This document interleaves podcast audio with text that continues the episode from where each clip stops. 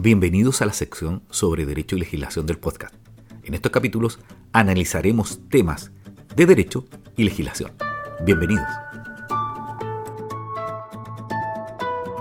Derecho y Legislación.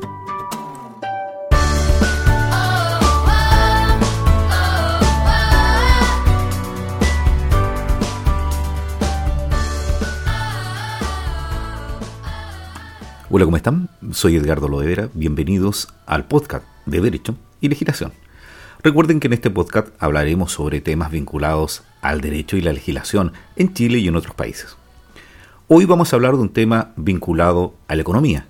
Ya hablamos de algunos tipos de economía, pero hoy vamos a hablar de un aspecto muy fascinante, que es la responsabilidad social empresarial. Pero, ¿qué es la responsabilidad social empresarial? Es un concepto que se refiere a la forma en que las empresas integran preocupaciones sociales, ambientales y éticas en sus operaciones diarias y en sus interacciones con todas las partes interesadas. En pocas palabras, implica que las empresas van más allá de buscar solo el beneficio económico y asumen un compromiso con la sociedad y el medio ambiente.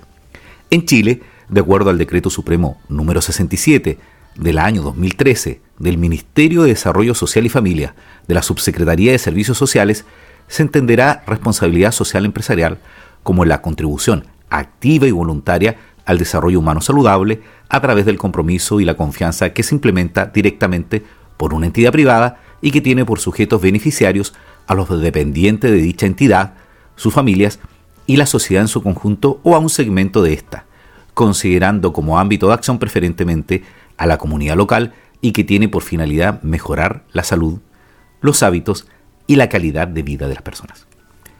Para ilustrar mejor este concepto, echemos un vistazo a algunos ejemplos concretos de responsabilidad social empresarial en acción.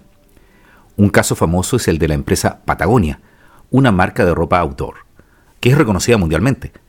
Patagonia ha adoptado la responsabilidad social empresarial como un pilar fundamental de su filosofía empresarial. Han implementado diversas iniciativas como el uso de materiales reciclables en sus productos la promoción de prácticas de comercio justo y el apoyo a organizaciones ambientales. Estas acciones han fortalecido la reputación de la empresa y han generado una lealtad significativa entre sus clientes, que es uno de los beneficios que da la responsabilidad social empresarial a las empresas que las adoptan.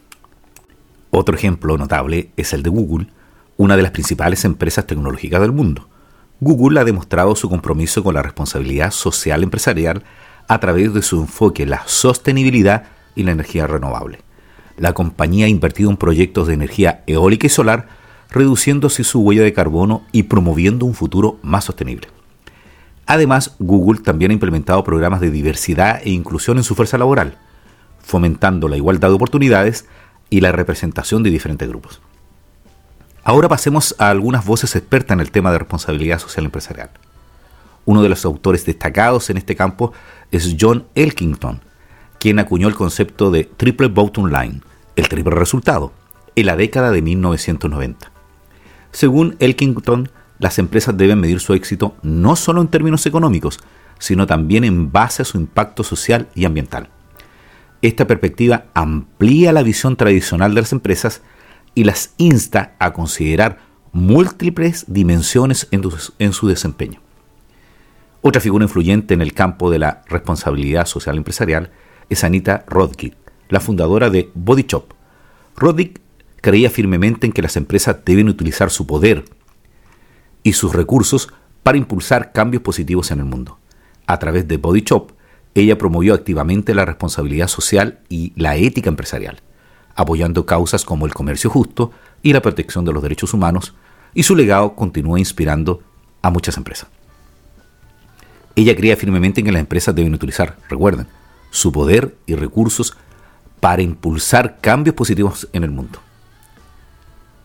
Otro autor relevante en el ámbito de la responsabilidad social empresarial es Michael Porter, reconocido profesor de la Escuela de Negocios de Harvard.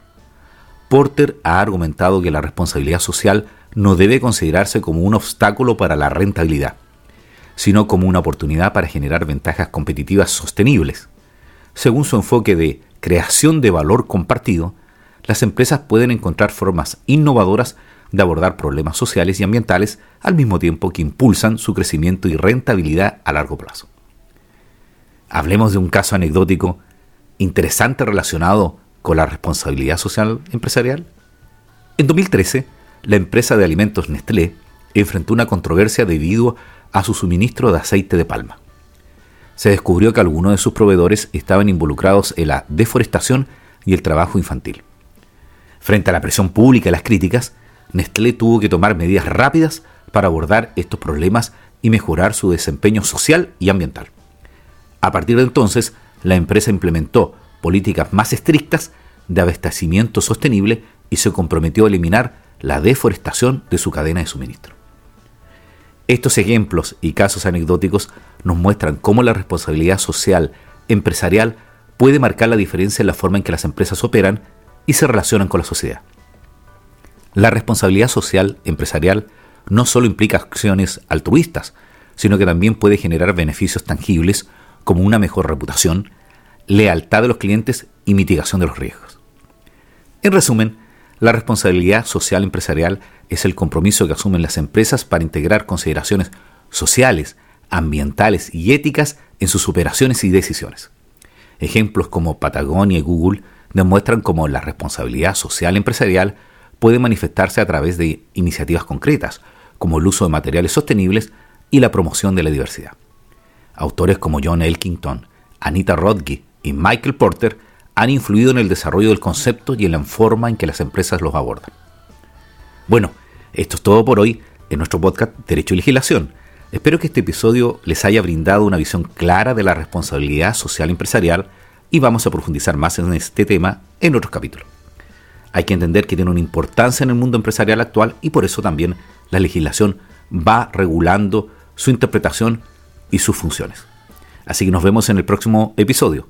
No olviden compartir y dejarnos sus comentarios. Soy Edgardo Lovera, que tengan un buen día.